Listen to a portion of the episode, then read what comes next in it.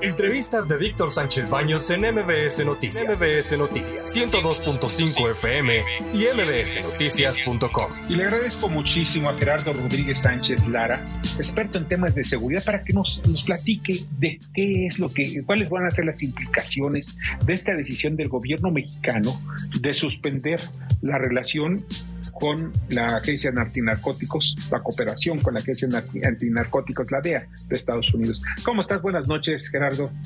Muy querido Víctor, un, gustazo saludarte.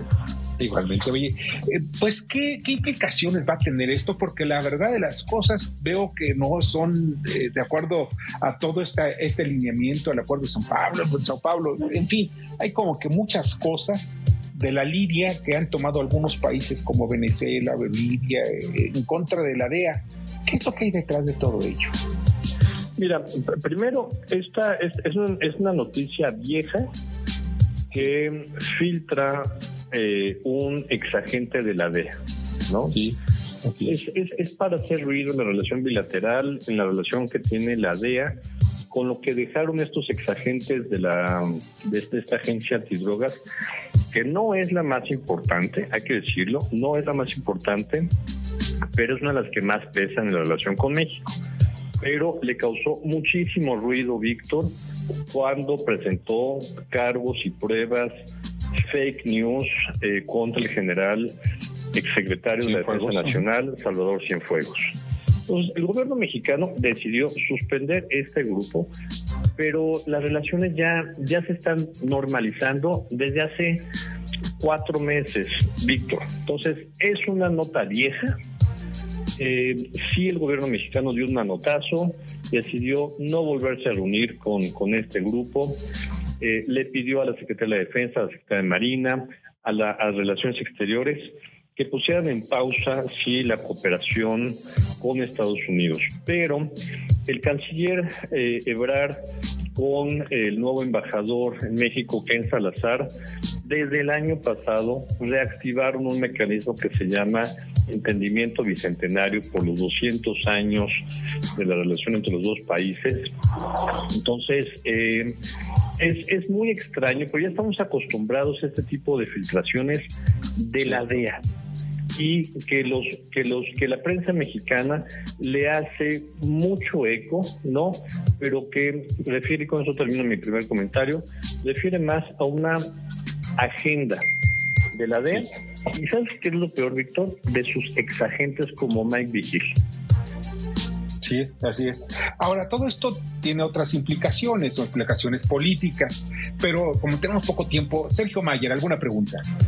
Sí, y para ser concretos, muy buenas noches. A mí me gustaría eh, preguntarte este, cómo evitar nuevamente las filtraciones del narco en estos grupos institucionales y también si saber si ha ayudado en algo las reformas que se hicieron el año pasado a la Ley de Seguridad Nacional. Por supuesto, estimado Sergio.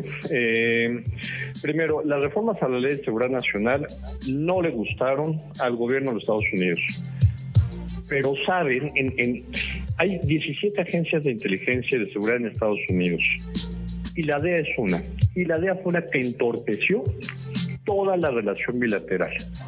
Y el, y, gobierno de México se puso como el puerco espín, como, como este ex embajador de Estados Unidos en México, dijo en su momento, cuando México se pone como puerco espín, con todas eh, las defensas puestas para defenderse frente al, frente al oso, frente al gigante de Estados Unidos, a Estados Unidos no sabe cómo manejar y cómo recuperar rápidamente la relación.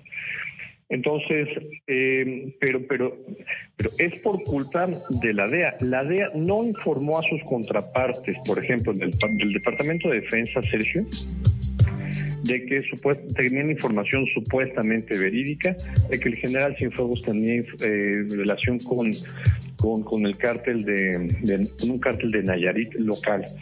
Entonces entorpeció no solamente la relación con México, sino con otros países del mundo, porque imagínate que la DEA diga que tiene información de un ministro de defensa de un país y no la comparte con el embajador o con el agregado de defensa del Pentágono en otro país y ellos se siguen reuniendo y teniendo comunicaciones. Yo revisé el documento que presentó la DEC hizo público el gobierno mexicano y son verdaderamente eh, fake news, falacias las que presentó contra el general Cienfuegos. Claro. Entonces me parece que sí hubo un manotazo fuerte, Sergio, Víctor. Así es, sí, también veo que es un manotazo, pero también que tiene otras implicaciones, reitero. Pero en fin, Bernardo Sebastián. Y esas son las otras implicaciones. Precisamente yo quisiera preguntar, ¿qué otros eh, factores pueden estar vinculados a esto? ¿Y cómo podríamos ver a corto plazo una, una, pues una repercusión?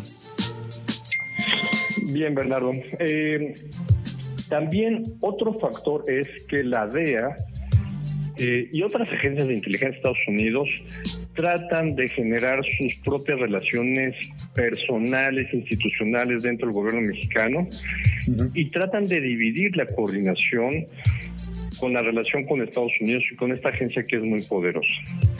Pero lo que vemos hoy, Bernardo, Sergio, Víctor, es un gabinete de seguridad bastante homogéneo bastante bien coordinado por el presidente de la República. No vemos fricciones fuertes todavía entre el sector de defensa y el sector de marina en estos temas. Se han unido y vemos una cancillería fuerte con, con, con Roberto Velasco como subsecretario o director general para América del Norte, ¿no? Y su equipo que, que no, han, no le han dejado mucho margen de maniobra de libertad de actuación a las agencias estadounidenses. Eso tiene muy molesto a los americanos, pero con el entendimiento bicentenario, con esto termino, este nuevo lanzamiento de esta nueva relación donde también Estados Unidos sabe que para México es importante el tráfico de armas hacia nuestro país, se están recomponiendo las relaciones. Con esto termino. Sí. Las pues, relaciones entre los dos ejércitos está al más alto nivel. Ojalá, ojalá, eh, porque sí se necesita que haya esa coordinación y que no vengan esos sustos como el de general Cienfuegos. Gerardo, te agradezco muchísimo que hayas estado con nosotros. Fortísimo abrazo, Víctor. Otro para ti es Gerardo Rodríguez Sánchez Lara, experto en temas de seguridad, profesor de la Universidad de las Américas Puebla, con estudios en Francia, Estados Unidos y Alemania. Escucha a Víctor Sánchez Baños en MBS Noticias, MBS Noticias 102.5 FM y MBSNoticias.com. Lunes a viernes, 9 de la noche, tiempo del centro de México.